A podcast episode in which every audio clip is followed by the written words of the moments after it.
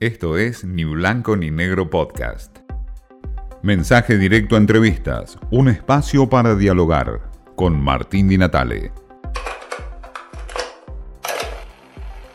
Hablamos ahora con Raúl Aragón, eh, titular de la consultora Aragón y Asociados, un hombre de la política siempre consultado y sobre todo en momentos de elecciones, cuando hay que leer encuestas, ver cómo se está moviendo la sociedad y para dónde disparan un poco los números eh, que después van a trasladarse a las urnas. Raúl, básicamente em, tener una mirada tuya más allá de los números, quién mide más, quién mide menos hoy en la Argentina, lo que nos interesa saber es un poco cuáles este, las preocupaciones generales que hoy se perciben eh, por parte del argentino medio, digamos, ¿no? ¿Quiénes, qué, ¿Qué es los temas que surgen como preocupación general? Sí, por orden de importancia, la, la inflación prime arriba de todo, la inflación arriba de todo, la inseguridad y en tercer lugar la, la pandemia. La mm. pandemia, a pesar de que tiene mucha visibilidad mediática, y, por supuesto registra un nivel de preocupación importante, no es la principal preocupación de los argentinos de las grandes ciudades. Después, si uno hiciera una medición completa del país podría dar distinto, pero en principio es, es el orden de, inflación, ¿no? Es decir, primero la, inflación o la, economía, llamémoslo así, eh, la economía, inflación, barra inflación, barra trabajo, o y hay trabajo que es estabilidad laboral, hay temor a perder el trabajo en, muchos sectores. En segundo lugar, la inseguridad, que es comunal, eso sí tiene mucha visibilidad mediática, ¿no? Y en tercer lugar, la pandemia, en tercer lugar ahí muy cerca de inseguridad, ¿no?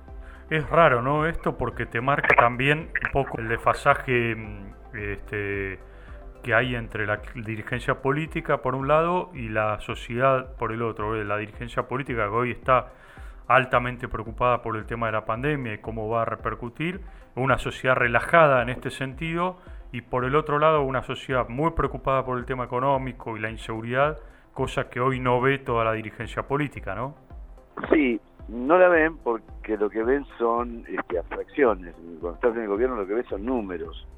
Eh, y entonces lo que los números que están viendo de la pandemia son realmente preocupantes. Hay un crecimiento muy significativo de la eh, de los contagios. Eh, ayer estábamos en 11.000 y algo, casi 11.000. Eh, la, la, aparición de nuevas cepas también es muy preocupante. Recién apareció una nueva cepa que es una combinación de la de Manaus con la con la británica, con la británica, si digo bien, cosa muy rara. En fin, hay una preocupación y además porque los países que nos rodean, que nos rodean también están muy comprometidos con la, mucho más comprometidos con la pandemia. Entonces eh, eso genera preocupación en el gobierno y los, en el oficialismo, sobre todo en el sentido de bueno hasta dónde puede llegar esto y si tenemos la capacidad hospitalaria y profesional para eh, sostenerla, ¿no? Pero eh, por otro lado, el ciudadano común lo que percibe es este, que todo sale más caro todos los días para toda la sociedad y además que los robos, los arrebatos, la gente que muere porque la arrastran con una moto, en fin, todos los días vemos barbaridades ocurriendo y entonces eso les preocupa más porque además lo experimenta de una manera directa, no es una no es un relato, no es un número, no es una proyección teórica de cuántos muertos puede haber, etcétera, sino que lo experimenta de una manera directa, entonces eso tiene mucha más eh, impacto en el imaginario en el imaginario colectivo que este, un número abstracto de proyecciones de futuros contagios, etcétera. Claro. Ahora, Raúl, ¿y qué dirigente político aparece como visible en términos de imagen positiva o, un dirigente como para solucionar varios de esos problemas que hoy está visibilizando la sociedad argentina? No, la, la solución este, no, no aparece nadie con visibilidad como solucionador, digamos como el, que puede darle de, satisfacción a la demanda, a esa demanda. Lo que sí aparecen con calificación de imagen positiva, en primer lugar este, Rodríguez Larreta y en segundo lugar eh, eh, María Eugenia Vidal, eh, muy parejo este, Diego Santilli, eh, Cristina Kirchner en su 30% de imagen positiva histórico, de ahí no se mueve. Eh, la imagen del presidente y la aprobación de gestión del presidente ha sufrido una, una baja importante, aunque se ha estabilizado últimamente, pero está en un nivel de aprobación un poco un poco peligroso, te diría, ¿no?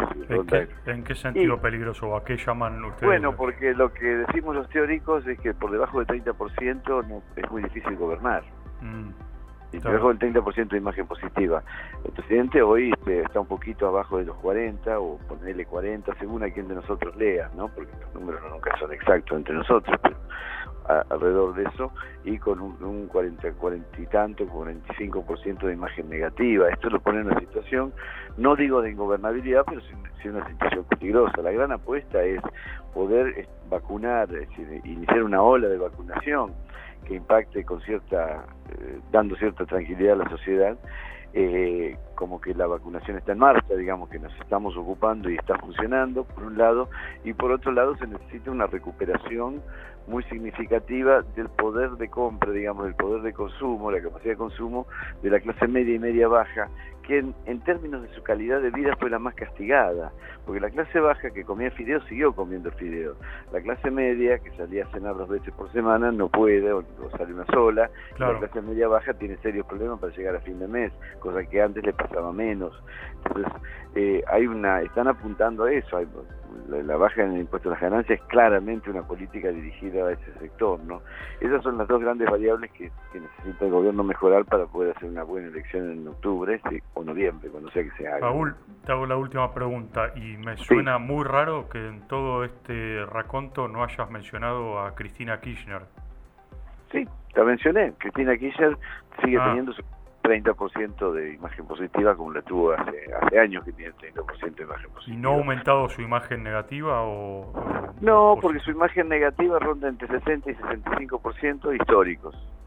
¿Y a qué lo atribuyen ustedes, los eh, analistas políticos o consultores? Bueno, a mí, vos sabés que yo he sido muy crítico del gobierno anterior, del gobierno de Cristina, pero hay que reconocer una capacidad de liderazgo que llega a un 30% de la población de una manera muy firme, benefició a sectores muy, muy marginados, muy minoritarios, a lo largo de su gobierno y a lo largo del gobierno kirchnerista se, apoyó muchísimo a las clases este, sociales más este, más empobrecidas.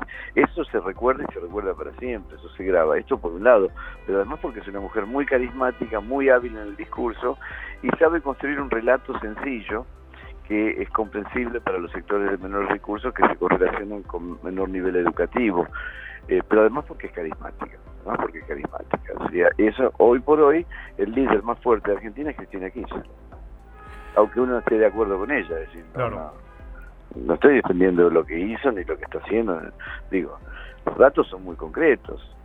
Eh, este gobierno es un gobierno de Cristina Kirchner, gerenciado por bueno, por alguien que no tenía ninguna llegada, ningún poder territorial, no tenía votos propios, pero bueno, se construyó una, una coalición que le permitió llegar al gobierno, cuyo aporte principal es Cristina Kirchner. Ella de los 48 puntos de Alberto le aportó por lo menos 30.